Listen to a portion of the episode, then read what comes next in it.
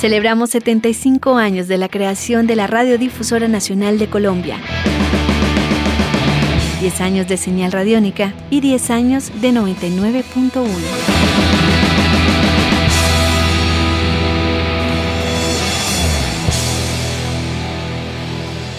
99.1 y la vida. Primera parte.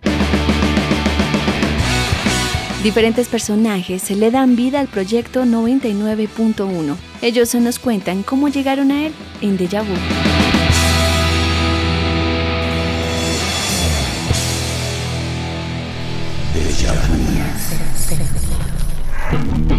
Este es un fragmento del archivo sonoro de 99.1. 1995.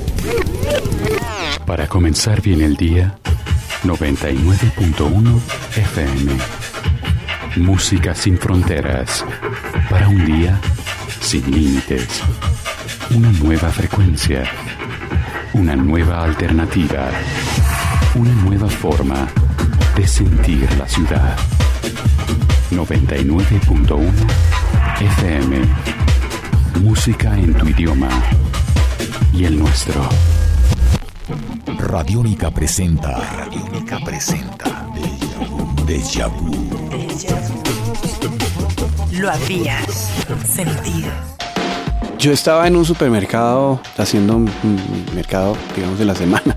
Camilo Pillo Jaramillo, realizador 991. Y mm, crucé una de las, de las góndolas y cuando di la vuelta me encontré con Silvia Mota. Silvia Mota es la hermana menor de mi primera novia. Eh, yo la conocí a ella de 8 años, de 7 años. Y conozco a su familia y a todos hace muchos años. Yo llegué aquí prácticamente en helicóptero. Mauricio Vázquez, editor cultural 991. Fue una cuestión muy del azar y maravillosa. Un día yo me encontré, yo trabajaba en una librería y me encontré con Silvia Mota, fue a comprar, la que fuera directora del 991, fue a comprar unos libros y nos pusimos a charlar y no, para, no paramos de charlar. Entonces al final, al final de la charla, después de un cafecito también muy rico, me dijo, yo necesito a alguien como usted en la radio. En realidad yo había hecho con antelación mucha actividad cultural de diversa índole. Entonces, eh, pues había como un bagaje como que le interesaba a Silvia.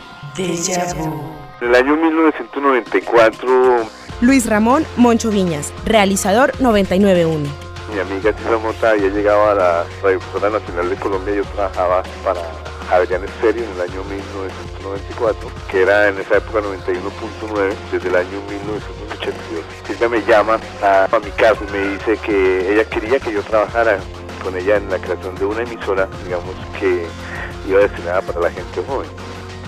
Yo le dije que claro, que con mucho gusto. No hablamos de precios ni hablamos de nada, pero dijo, yo le voy a ofrecer un- una buena remuneración económica y quisiera que usted se encargara, digamos, de la programación de lo que es la salsa específicamente.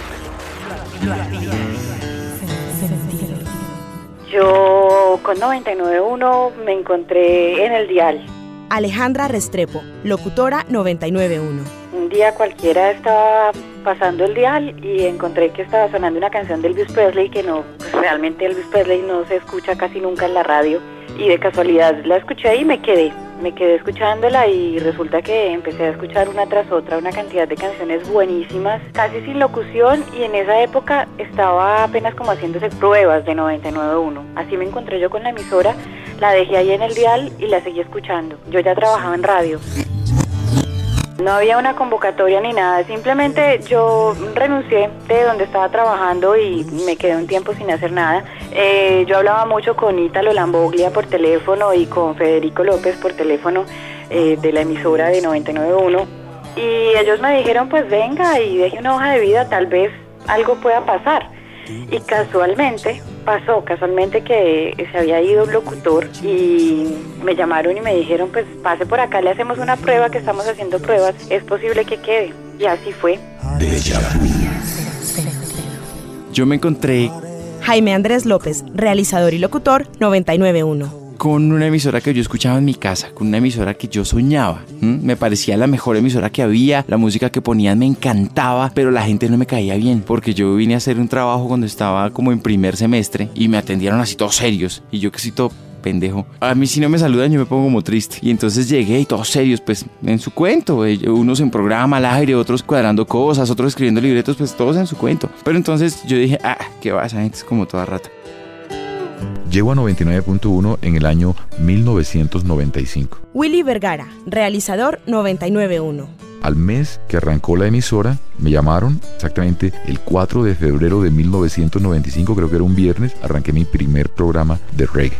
El que me llamó a mí fue Daniel Casas y Daniel Casas eh, me dijo que hablara con la entonces directora y fundadora de la emisora Silvia Mota Torres. Vine y hablé con Silvia en una entrevista y me dijo, sí, de una empieza el programa. Entonces con Silvia tenía comunicación, con Daniel también tenía comunicación. Había otro muchacho que se llamaba el Pollo Restrepo, creo, el Pollo algo. En el año 94, a finales del 94, Daniel Casas, coordinador de programación 991. por sugerencia de Camilo Jaramillo, conocido como Pillo, el cantante de Compañía Ilimitada, él me recomendó para que hablara con Silvia Mota, quien estaba creando un proyecto en la Radio Nacional de una emisora juvenil. Y yo fui a hablar con ella y pues ahí empecé a trabajar en lo que después se convertiría en 99.1. Esa emisora nunca tuvo nombre, la gente la llamaba la Radio Joven de la Radiodifusora Nacional, la llamaban 99.1. Eh, eso nunca tuvo un nombre. Yo creo que siempre traté como de que la emisora se identificara como 99.1. Déjà vu.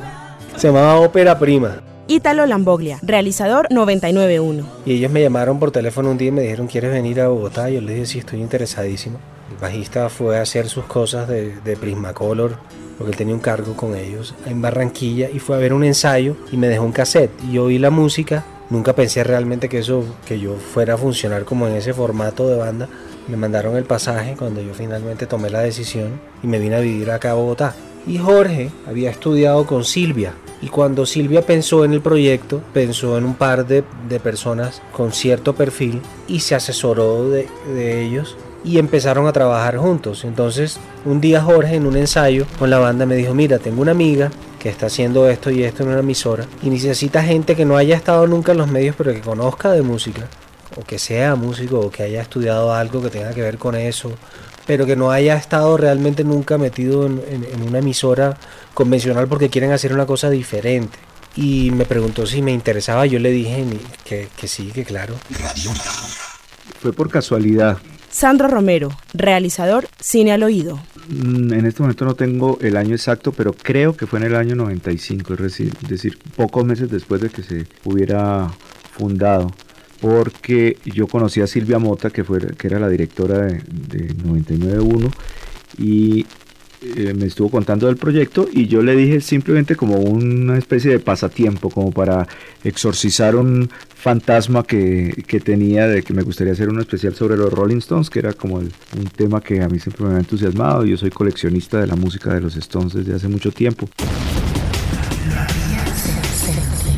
Vu. Lo habías sentido. Hola, mi nombre es Camilo Jaramillo. Me conocen más como Pillo Jaramillo y eh, fui uno de los fundadores de la 99.1, hoy Radiónica, y en mi tiempo libre cantaba en una banda que se llama Compañía, o que se llama Compañía Limitada.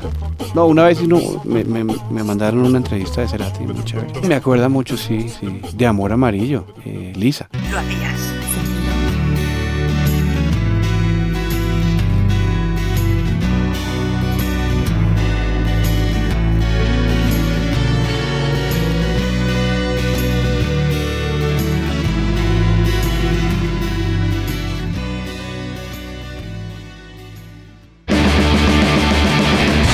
Celebramos 75 años de la creación de la Radiodifusora Nacional de Colombia, 10 años de señal radiónica y 10 años de 99.1.